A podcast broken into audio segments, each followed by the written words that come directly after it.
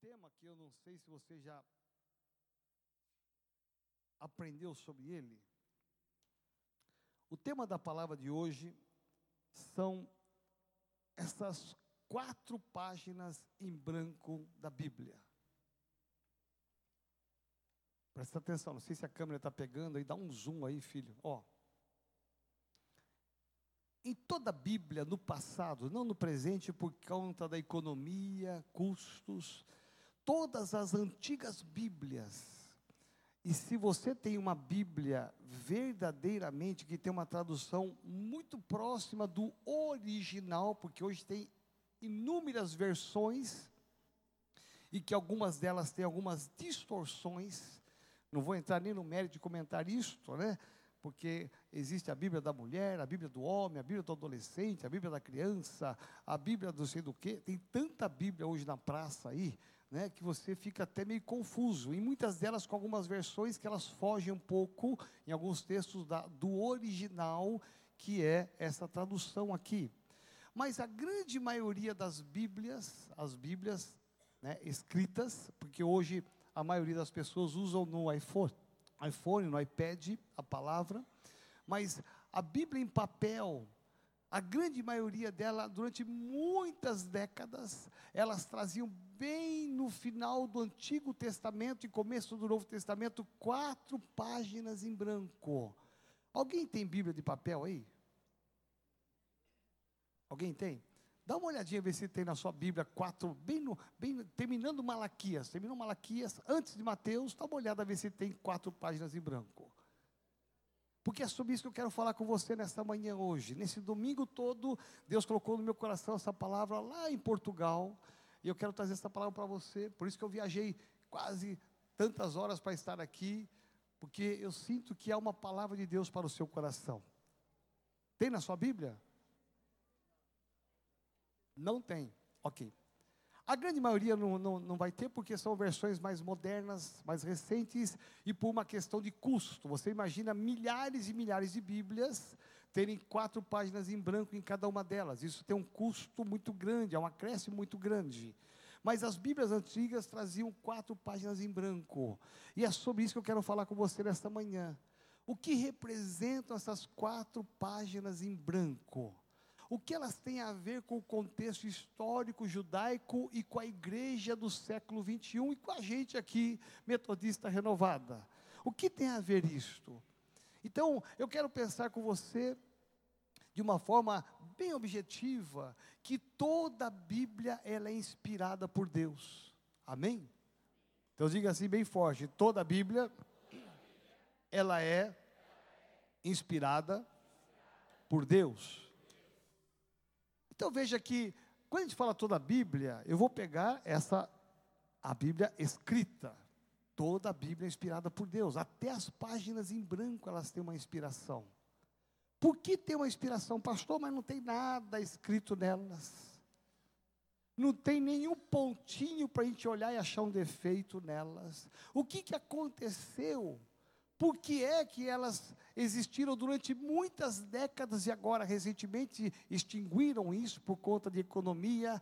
Qual é o significado dessas páginas em branco? O que elas representavam? Qual é o sentido bíblico? Por que é que Deus né, fez com que houvesse, de alguma maneira, uma inspiração dos escritores bíblicos de que, ao terminar o Antigo Testamento e antes de começar o Novo Testamento, antes que Jesus nascesse, antes que Jesus viesse, é, quatro páginas em branco, sem nada, nenhum escrito, nenhuma frase, nenhuma palavra, nenhuma vírgula. Por que é que os homens inspirados por Deus colocaram essas quatro páginas em branco? Então diga assim: Senhor, me ajuda a entender essa palavra. Então, antes de chegar nessas páginas em branco, eu vou fazer um histórico aqui, o porquê que essas páginas em branco aconteceram. Então, antes de elas chegarem, a, a situação espiritual do povo de Deus.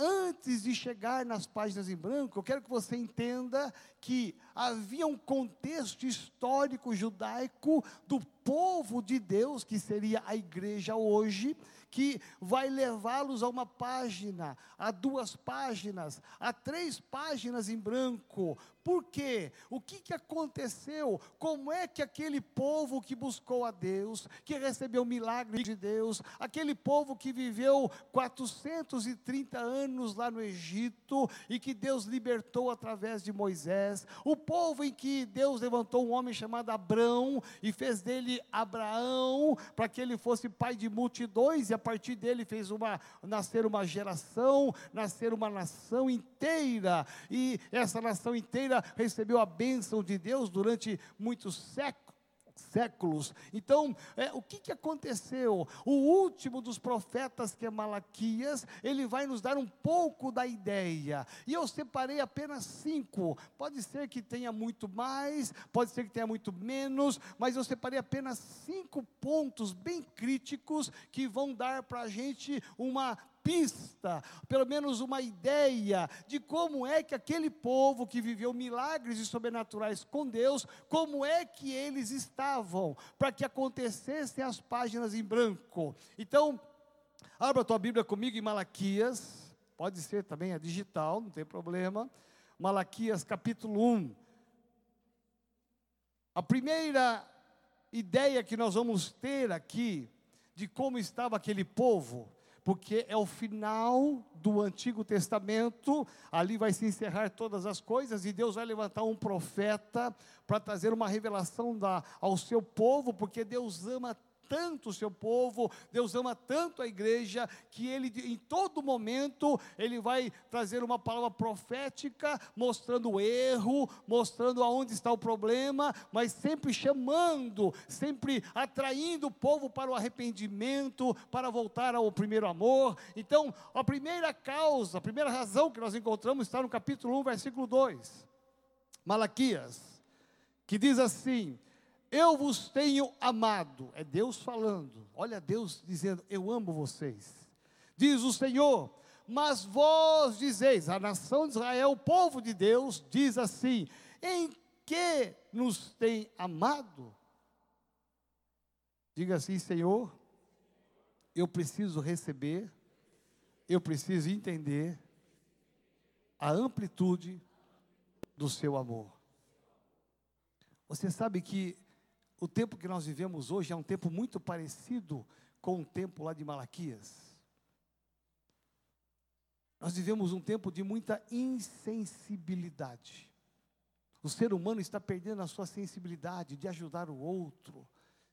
Haja vista os problemas que existem em casamentos, relacionamentos pais e filhos, parece que é uma frieza. As coisas parecem que não fluem como fluíram no, no passado a, a, as redes sociais têm roubado a nossa sensibilidade. O mundo está globalizado. Você liga a televisão ou você pega a, nas redes sociais e você vai ver no Facebook, em tantos outros lugares, você vai saber o que está acontecendo no Japão, o que aconteceu ontem no Japão, o que está acontecendo hoje nos Estados Unidos. Então, as coisas se aproximaram muito, elas estão muito mais próximas, mas isso fez com que o ser humano ficasse mais insensível. Olha só quando nós ouvimos uma nota na televisão sobre o falecimento. Faleceu o professor catedrático, doutor fulano de tal. Essa é a notícia que está na televisão com seriedade. Em seguida, amanhã joga o Flamengo contra o Vasco e tal. Você percebe que não deu nem tempo de você digerir a ideia de que faleceu alguém importante na nação, já imediato viu uma notícia do esporte ou de uma outra coisa que vai mostrando e nos levando inconscientemente, cada um de nós, a uma insensibilidade, de perder esse amor, essa paixão. Eu, eu, amo estar aqui na igreja porque a gente tem muito essa maneira de expressar o amor, a gente se abraça, a gente aperta a mão, antes de sair do culto a gente dá as mãos, ora uns pelos outros, na saída a gente se abraça, eu vejo as famílias indo embora juntos, abraçados, eu amo isso, sabe por quê? Porque nós estamos indo na contramão da frieza desse mundo. O Evangelho é o Evangelho do amor. E Deus está dizendo aqui para o seu povo, para a sua nação: olha, eu tenho amado vocês, eu tenho derramado o meu amor sobre vocês, Eu tenho estado presente amando cada um de vocês. E a nação de Israel, assim, muito friamente, mas e que? Aonde é que o Senhor tem nos amado? Nós não estamos sentindo isso, não. Ironicamente, eles estão respondendo para Deus assim: olha, o Senhor está falando, mas nós não estamos sentindo nada sobre isso. Uma das razões dessas páginas em branco é que começou um declínio da falta de amor para com a nação de Israel e com Deus. Deus estava amando. Deus está dizendo: Eu estou amando vocês. Eu não parei de amar por conta dos pecados, da frieza de vocês. Eu continuo amando, mas a frieza espiritual deles fez com que eles é, enxergassem que eles não estão sendo amados. Uma das razões mais graves do diabo é fazer com que a gente não sinta o que o outro está sentindo pela gente. O marido não sentir o que a esposa o ama, e o marido e, e a esposa não sentir que o marido o ama, que os pais amem seus filhos. Essa é uma das razões diabólicas de esfriar relacionamentos, esfriar é, vidas de tanto valor. E, e Deus está dizendo para essa nação que Ele ama tanto. Eu tenho amado vocês. Eles já estavam vivendo um declínio espiritual, mas Deus está dizendo assim: olha, eu continuo amando vocês. E eles dizem assim: mas em que? Aonde é que está esse amor? Nós não estamos sentindo nada.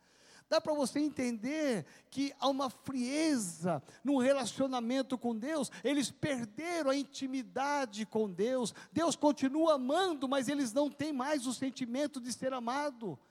Essa é uma das causas mais diabólicas de alguém te amar. Uma célula te ama e você não se sente amado. O seu marido te ama e você não se sente amada. A sua esposa te ama e você não se sente amado. A, a igreja te ama e você não se sente amado. Essa é uma estratégia diabólica para roubar a nossa intimidade e roubar essa ligação que se chama amor.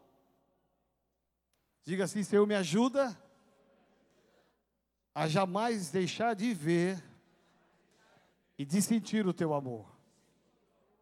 Capítulo 1, versículo 6, a segunda causa, diz assim: O filho honra o pai, e o servo o seu senhor. Se eu sou pai, Deus dizendo: Onde está a minha honra? Se eu sou o Senhor, onde está o meu temor? Diz o Senhor dos Exércitos a vós, sacerdotes, que desprezais o meu nome, e vós dizeis: em que nos, nós temos desprezado o teu nome? Deus está falando agora não só com a nação de Israel, mas falando com a liderança, com os sacerdotes, homens levantados por Deus para levar o povo ao arrependimento, para alimentar o seu povo. E Deus está dizendo: até os sacerdotes, que seriam hoje os pastores atuais, até os pastores, até os sacerdotes, eles perderam o temor de Deus. E Deus está dizendo: o filho honra o pai e Deus está dizendo assim: onde está a minha honra? Os sacerdotes, eles estavam longe de Deus, desonrando a Deus, perderam o temor de Deus, fazendo um monte de coisa que não era do Senhor. E Deus está dizendo assim: olha, é esse o nível espiritual que está do meu povo e dos meus sacerdotes. Capítulo 2, verso 1 e 2 diz assim: Agora, ó sacerdotes, este mandamento é para vocês se não ouvirdes e não propuserdes no vosso coração, diz, tá, é, é, no seu coração, dar honra ao meu nome, diz o Senhor dos Exércitos, enviarei a maldição contra vós e amaldiçoarei a vossa bênção, e também já tenho amaldiçoado, porque não aplicaste o vosso coração a isto. Deus está dizendo aos sacerdotes: Olha como vocês estão tão distante. Aquilo que vocês estão abençoando, eu vou transformar em maldição. Deus está dizendo: vocês estão falando coisas e fazendo coisas que não têm me agradado. Essa é a situação do povo, dos sacerdotes e dos príncipes. Quarta razão, capítulo 3, versos 6 e 9. 6 a 9. Capítulo 3, de 6 a 9.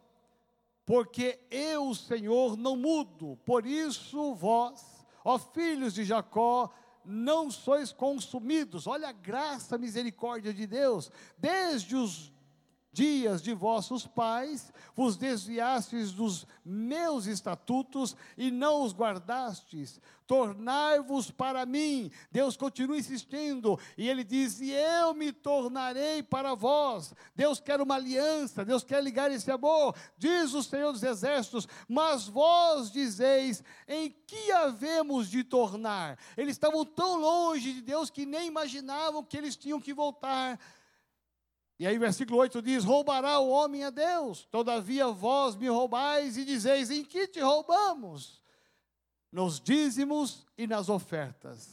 Com maldição sois amaldiçoados, porque a mim me roubais, sim, toda esta nação. Deus está dizendo à nação de Israel: Olha, vocês estão tão longe de mim que vocês precisam voltar volta. Vocês estão distante, vocês esfriaram, volte. Cadê aquele amor? Cadê aquela intensidade? Volte. E Deus está dizendo para eles: Eu ainda estou esperando vocês. Eles estão, estão tão longe, tão frios, que eles estão dizendo assim, mas como nós temos que voltar? Por que é que temos que voltar? Porque na mente deles não tinham desviado.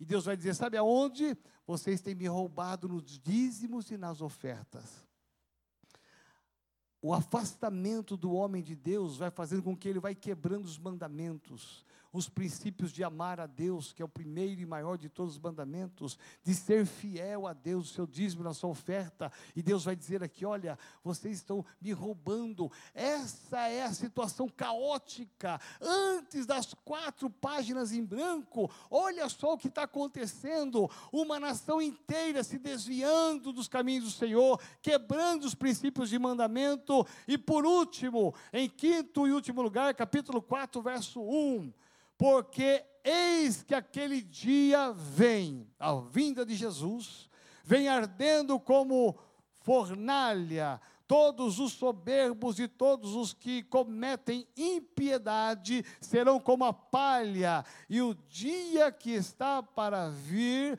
os abrasará, diz o Senhor dos Exércitos, de sorte que lhes não deixará nem raiz, nem ramo.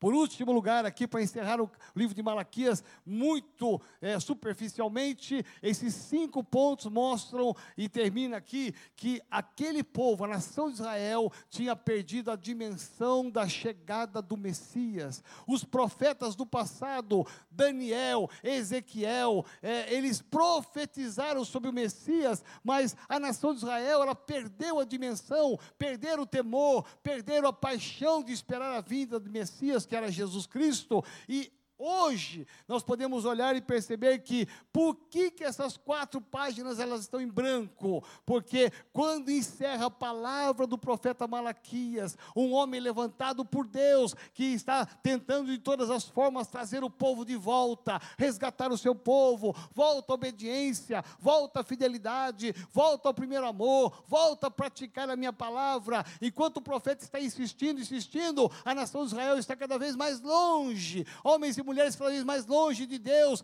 não pensando no futuro, não pensando no amanhã, não pensando na volta de Jesus. Então, esses homens e mulheres chegam a um ponto em que eles vão se afastar tanto, tanto de Deus, que vamos chegar nessas quatro páginas em branco.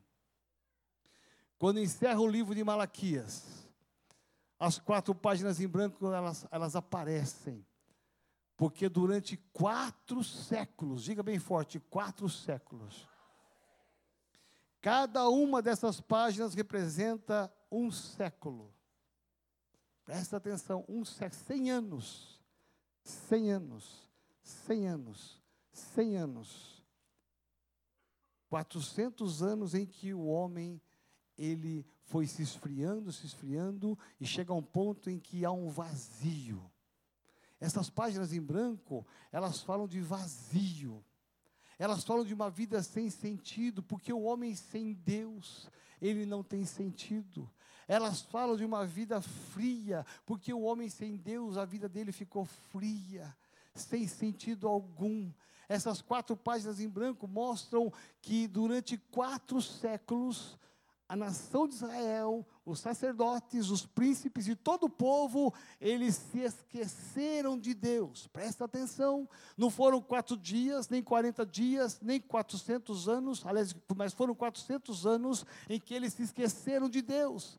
Eles não tiveram nenhum relacionamento com Deus e Deus nenhum relacionamento com eles. Deus insiste no profeta Malaquias: volta, venha, se arrepende. O profeta insiste, ainda dá tempo de você voltar, mas eles foram se afastando cada vez mais ao ponto de se esfriarem na fé, perderam toda a referência do passado, que foi a referência do milagre, da bênção, do sustento de Deus, da graça de Deus. Eles perderam o referencial e simplesmente viraram as costas para Deus e buscaram outros deuses, outros ídolos, ídolos pagãos, e eles simplesmente romperam com Deus. Então, na história judaica, tem o nascimento dessa nação, o crescimento dessa nação, mas também tem o esfriamento dessa nação. A estratégia do diabo é nos esfriar, é roubar a nossa fidelidade, é roubar o nosso amor com Deus, é roubar a nossa intimidade com Deus, é a gente se esfriar. É exatamente isso que aconteceu com essa nação. Mas diga assim bem forte, mas ainda há esperança. Gente, essas quatro páginas em branco, elas têm, elas, elas têm que nos incomodar. Porque, veja bem, homens e mulheres do século 21 ainda estão dentro desse contexto dessas páginas em branco.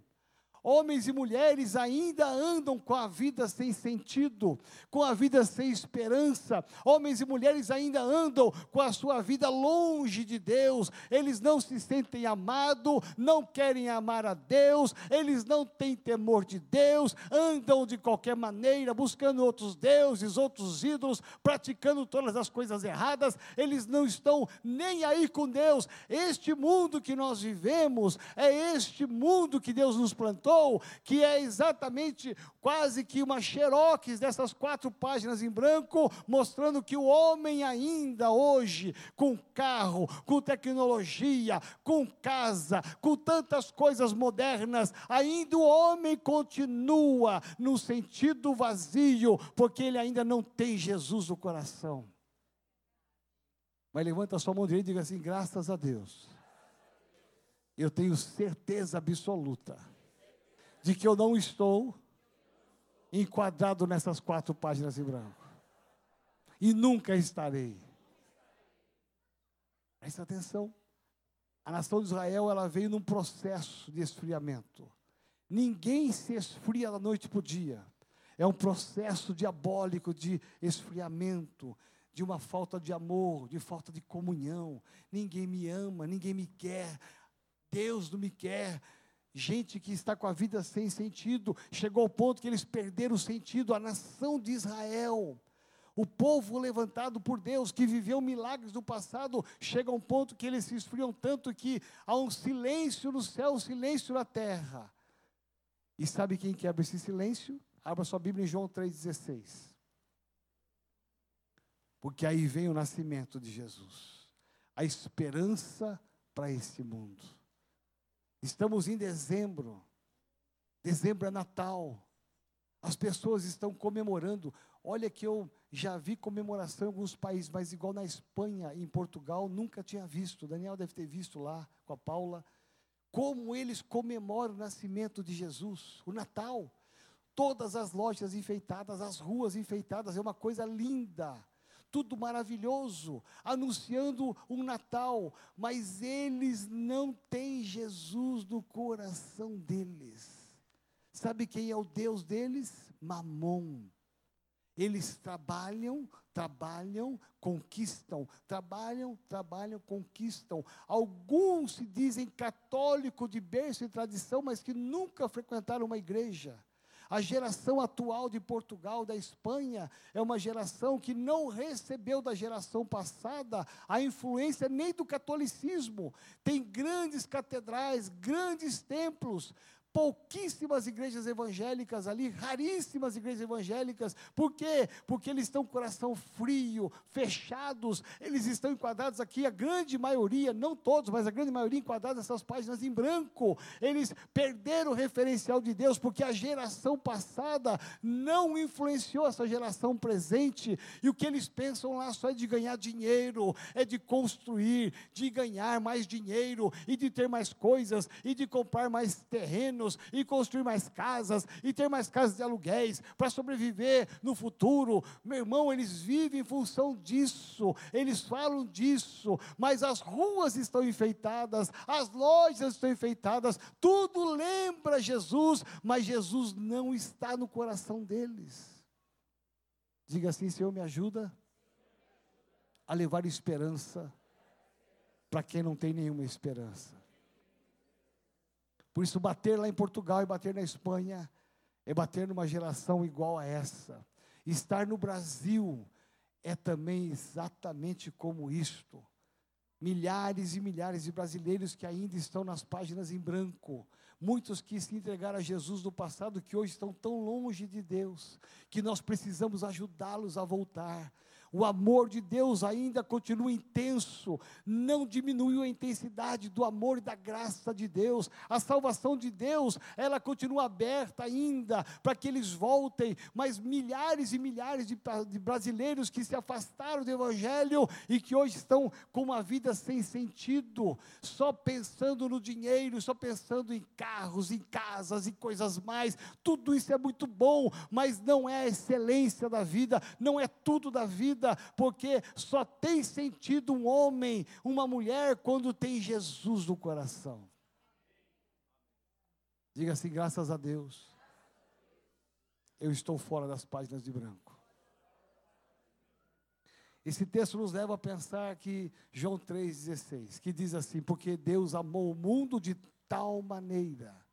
Presta atenção, esse de tal maneira está exatamente nessas quatro páginas em branco. O amor de Deus ao dar Jesus, Ele amou de tal maneira. Por quê? Porque Deus sabia, está escrito em Malaquias. Deus levantou um profeta para chamar a atenção do povo, para trazê-los de volta. Então há uma intenção no coração de trazer, mas eles simplesmente foram cada vez mais longe de Deus. Então, quando encerra Malaquias, tem 400 anos de pura incredulidade, indiferença, de frieza espiritual, de busca de outros ídolos e deuses, e quando passam 400 anos, vem o cumprimento das profecias de, de, de, de Ezequiel, de Daniel. Aí Jesus Cristo vem e nasce. Diga assim: a esperança. Quem é que trouxe essa esperança? Jesus. Ele é a esperança. Mas quem é que trouxe a esperança? Eu quero então encerrar a minha palavra com isso. Há um homem que é um profeta de Deus levantado na Bíblia, no Novo Testamento, chamado João Batista. João Batista foi um homem que ele anunciou a vinda de Jesus. Ele abriu o caminho, ele trouxe a esperança, João Batista só tinha uma mensagem, a mensagem dele era única, ele não tinha dois esboços, três esboços, quatro esboços, como nós temos, nós pastores, cada domingo um esboço, não, o esboço de João Batista era um: arrependei-vos, presta atenção, arrependei-vos, porque é chegado o reino de Deus. Ele está dizendo agora, a Bíblia diz que ele é a voz que clama no deserto. Por que, que ele é a voz que clama no deserto? Não é porque Israel é deserto também, mas é porque a situação espiritual da nação de Israel, ela era comparada a um deserto. Então se levanta um homem no deserto para trazer a esperança para a nação de Israel. Um homem que se levanta para trazer a, a esperança para os gentios que somos nós. Um homem se levanta para se contrapor a toda a frieza de 400 anos. Homens estavam tão longe de Deus. Esse homem se levanta e diz: Eu sou a boca profética de Deus. Arrependei-vos, volte ao Senhor, volte a Deus, porque é chegado o reino de Deus que se chama Jesus. Você pode aplaudir ao Senhor.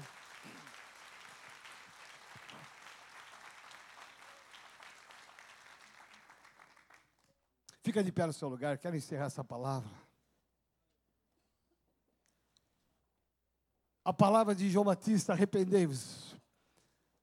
Ela tem o sentido de misericórdia e graça de Deus.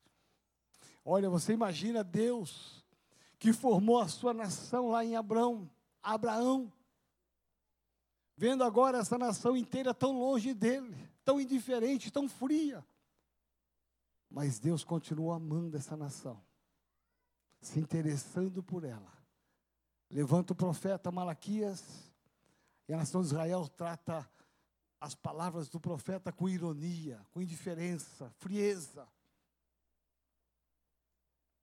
400 anos se passam, e Deus cumpre a sua palavra, abrindo a, bo a boca do profeta João Batista, para dizer: ainda dá tempo de arrepender porque é chegada a esperança que é Jesus. Aqui no Brasil mesmo, a gente vê as lojas enfeitadas, a onda do Papai Noel, tantas coisas, presentes.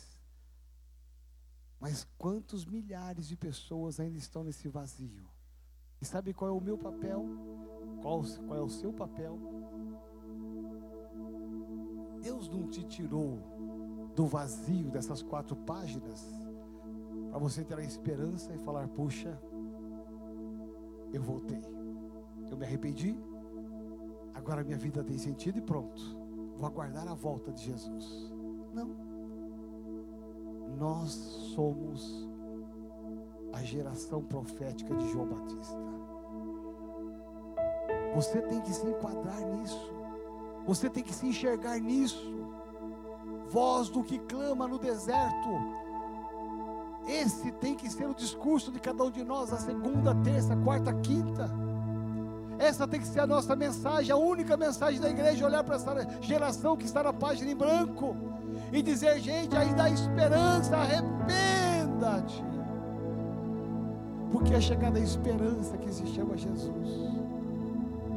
Porque somente nele nós podemos ter a esperança. Dá para você entender agora como o Natal foi muito mais importante do que a gente imagina. Como que o sentido do Natal, a vinda de Jesus, ela, ela quebra 400 anos de incredulidade para que o povo olhasse para Jesus e reconhecesse como o Senhor, como Deus. Por isso que é uma festa nos céus. Por isso que os anjos vêm, por isso que os magos vêm e trazem presentes. O mundo se volta para Belém o mundo para para ver a estrela, porque rompeu os 400 anos de trevas, de silêncio, porque chegou a esperança de cada um de nós, que se chama Jesus. Por isso eu quero convidar, você a fechar as suas olhos para a mão no seu coração. Essas quatro páginas em branco, elas nos ensinam uma lição tão importante, tão preciosa um homem chamado Malaquias foi o homem que profetizou e ninguém deu ouvidos à sua voz. Mas Deus, na sua misericórdia, no seu amor, na sua graça, Ele não desiste de nós. Ele não desiste de você. Ele não desiste da sua família. Ele não desiste dos seus amigos. Talvez você fale, pastor, mas eu tenho um filho que está envolvido nas drogas, está tão longe. Pastor, eu tenho uma filha que está envolvida em coisas erradas, ela está tão longe. Pastor, o meu marido está cada vez pior. Talvez você diga, pastor, a minha realidade é como essa. Não importa qual seja a sua realidade, o importante é que você saiba nesta manhã que essas quatro páginas em branco elas tiveram começo, mas elas tiveram fim. Elas, elas terminaram o silêncio parou, a incredulidade foi embora, a indiferença foi embora, a infidelidade foi embora, porque eis que surge um homem chamado João Batista, que vai pregar no deserto, não é apenas no deserto, mas é no deserto da fé. Arrependei-vos, Deus ainda insistindo: arrependei-vos, arrependei-vos, arrependei-vos, porque é chegado o reino dos céus. Arrependei-vos, arrependei-vos. Esta é a igreja que Deus quer levantar neste último tempo, antes da volta de Jesus Cristo, porque Ele está às portas da nossa geração, e Deus quer levantar em cada um de nós, aqui na nossa igreja renovada, não só aqui, mas em todos os lugares, uma geração de João Batista, de homens e mulheres que tenham coragem de olhar para pessoas que estão vazias, lá no trabalho, pessoas que estão com as suas vidas como essas quatro páginas em branco, uma vida sem sentido, correndo atrás do nada, se matando atrás do nada, correndo atrás do ouro, do dinheiro, do poder, da força. Deus quer te levantar ali no seu trabalho, onde você mora, na sua casa, como João Batista, profeta desses últimos dias uma geração de homens e mulheres que possam levantar a sua voz e dizer: arrependa, porque o reino dos céus está próximo. Pense em alguém que você precisa falar essas palavras. Pense alguém que estava talvez ativo na fé e hoje está incluído nessas páginas em branco. Virou as costas para Deus está indiferente, correndo atrás de tantas coisas, esqueceu-se de Deus. Pessoas que já foram abençoadas por Deus e chegaram onde chegaram porque Deus abençoou e quando chegaram lá viraram as costas para Deus. Pense em pessoas que talvez estavam assim e que hoje estão nessas quatro páginas em branco. É como se Deus colocasse nas suas mãos hoje essas quatro páginas em branco para você escrever o nome de cada uma dessas pessoas dizendo: Deus, olha o nome dessas pessoas. Eu vou ser, eu vou sair daqui hoje porque eu quero ser um, um profeta como João Batista. Eu quero ser o anunciador do arrependimento. Eu ainda creio que eles voltarão. Eu ainda creio que eles se salvarão. Eu ainda creio que eles voltarão para o Senhor. Eu quero clamar nesse deserto chamado Brasil, chamado São Paulo. Eu vou clamar. Discurso, a única mensagem que eu vou ter nos meus lábios. Não precisarei de esboço, não precisarei de nenhum rascunho. Eu simplesmente vou dizer: arrepende, porque é chegado o tempo de Deus. Deus quer te usar, te levantar, para você ser um instrumento na sua casa, lá no seu trabalho, onde você estuda, lá onde você mora pessoas que estão nesse vazio, Deus quer te usar para que você seja um instrumento como João Batista foi no passado. Para que você seja o instrumento da graça, da misericórdia e da bondade de Deus. O arrependimento não é uma palavra de condenação. João Batista não estava condenando aquele povo, Malaquias não estava condenando aquele povo também. Os dois profetas se levantam em épocas diferentes para ser instrumentos do amor, da graça e da misericórdia de Deus. Um Deus que não desiste da gente, um Deus que jamais vai nos abandonar, um Deus que ama você, um Deus que ama a sua família, que ama os seus amigos. Deus quer te plantar aonde você está, para você ser uma voz que clama no deserto. Então, aí no seu lugar, eu quero que você agora tire a mão do seu coração e levante a sua mão direita e comece agora a profetizar. Arrepende-te, arrepende, arrepende. Comece a falar o nome dessas pessoas que Deus, que Deus trouxe na sua mente, que o Espírito Santo trouxe na sua mente. Comece a dizer agora: arrepende, arrepende, João, arrepende, Maria, arrepende, Eliel, arrepende, Benedito, arrepende comece a profetizar pessoas que você sabe que estão nesse vazio, nesse branco da vida, uma vida sem sentido, vazia. Levanta-se hoje uma geração neste lugar, a geração de João Batista. Nós vamos clamar, vamos quebrar esses anos de silêncio, de vazio, e vamos levar todo homem a ter um encontro com Cristo, a serem usados por Cristo, em nome de Jesus, com a sua mão direita levantada, comece a profetizar, levanta a sua voz, começa a reivindicar essas vidas para Jesus. É Natal, é Natal, a esperança se chama Jesus. Onde está a sua voz? Começa a clamar. Onde está o João Batista? Fale o nome, fale o nome dessa pessoa que você ama.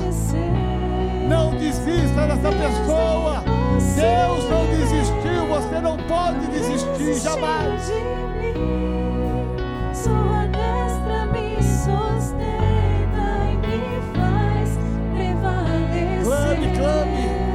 A voz que clama no deserto. Vai recebendo uma unção agora, vai recebendo uma unção. A unção de João Batista. Voz que clama no deserto. Voz que clama no trabalho. Voz que clama na escola. Voz que clama no hospital. Voz que clama no Uber. Voz que clama no elevador. Voz que clama. Levanta a tua voz.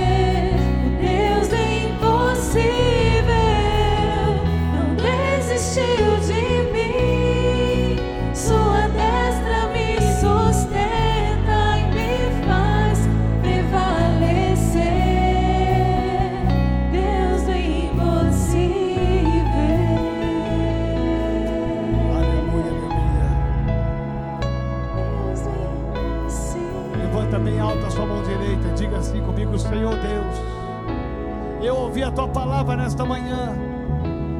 E eu não vou me calar. Eu vou ser hoje como João Batista. Eu recebo hoje uma unção profética.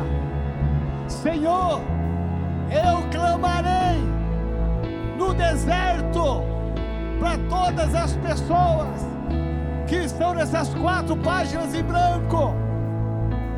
Senhor, não importa quem seja, se é meu amigo, se é da minha família, ou talvez desconhecido, eu recebo hoje a unção profética de João Batista. Vem Espírito Santo, abre os meus olhos, abra minha boca, me dê a visão de enxergar as oportunidades para ser a voz profética e clamar no deserto. E eu declaro que eu serei instrumento, como João Batista foi no passado. Eu também serei instrumento, em nome de Jesus. Senhor, conta comigo. Eu estarei sempre apaixonado pelo Senhor, andando em intimidade com o Senhor e levantando a minha voz neste deserto. Que o mundo se prepare, que os meus amigos se preparem, porque eu sairei hoje e estarei proclamando a Jesus a esperança da glória. Em nome dele é que eu oro e selo a minha unção profética. Em nome do Pai, do Filho e do Espírito Santo de Deus. Amém. Aplauda ao Senhor. Deus não desistiu de mim. Sua destra me sustenta e me faz Ainda de pé prevalecer. Deus do impossível.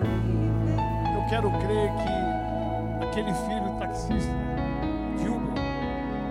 o pai dele trabalha como Uber, o pastor trabalha de Uber. Ele me deu o telefone do pai dele. E é o WhatsApp também. Eu estou orando para mandar uma mensagem para ele. Ele não pode saber que foi o filho que me falou, por várias razões. Mas eu quero orar aqui no Brasil.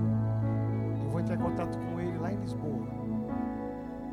Quero crer que eu vou ser usado como João Batista para resgatar um pastor, uma família pastoral. Mas Deus quer usar você também. Cada um de nós. Não se surpreenda a partir de hoje. Se você perceber assim um empurrãozinho do Espírito Santo, falar assim: fala, fala, fala. Fala. Você vai perceber assim, sabe quando está pingando assim no, risca do pênalti? Deixou pingando, fala assim, é só chutar, está sem goleiro, uma trave enorme. Você vai ver que o Espírito Santo vai te revelar o momento certo de falar para alguém. E não vai ser uma nem duas, vão ser várias pessoas. Porque nós vamos sair daqui hoje com uma geração profética de João Batista. Deixa eu perguntar aqui se tem alguém de primeira vez ou segunda vez que ainda não entregou sua vida para Jesus. E que precisa fazer isso hoje. Talvez você estava afastado dos caminhos do Evangelho por alguma razão e precisa voltar hoje. Nós estamos falando de quatro páginas em branco. Talvez você está dizendo para você mesmo, pastor, é a minha vida. Eu estou aqui cantando, louvando, mas a minha vida é tão vazia.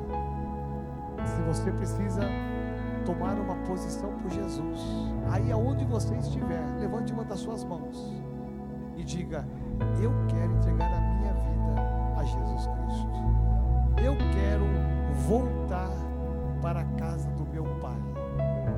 Se tem alguém que quer tomar essa linda decisão, levante a sua mão agora, porque eu vou orar com você. Se a sua vida está assim, nós vamos ser como igreja boca profética. O amor de Deus quer ser derramado sobre a sua vida. Não importa como você esteja, o que importa é que Deus continua te amando, do jeito que você é, do jeito que você está. Se você quer tomar essa decisão por Cristo Jesus, levante a sua mão. Eu vou aqui falar mais uma vez só. Tem uma pessoa ali no nosso meio. Vamos aplaudir ao Senhor. Louvado seja o Senhor. Bendito seja. Se há mais alguém que precisa urgentemente tomar essa decisão, sair dessas páginas em branco e ter Jesus a esperança da glória.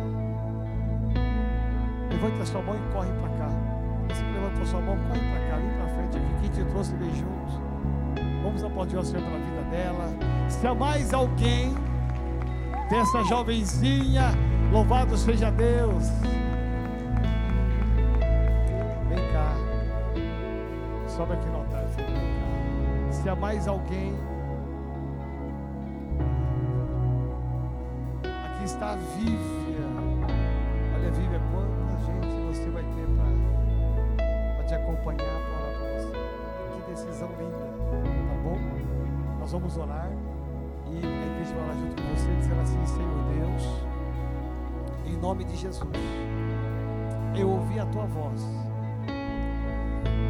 declaro Jesus Cristo como meu Salvador e meu Senhor. E a partir de hoje, que eu começo uma nova história. Vem Espírito Santo, traga uma unção especial, me usa para falar de Ti para outras pessoas, e que o meu nome esteja escrito no livro da vida, em nome de Jesus.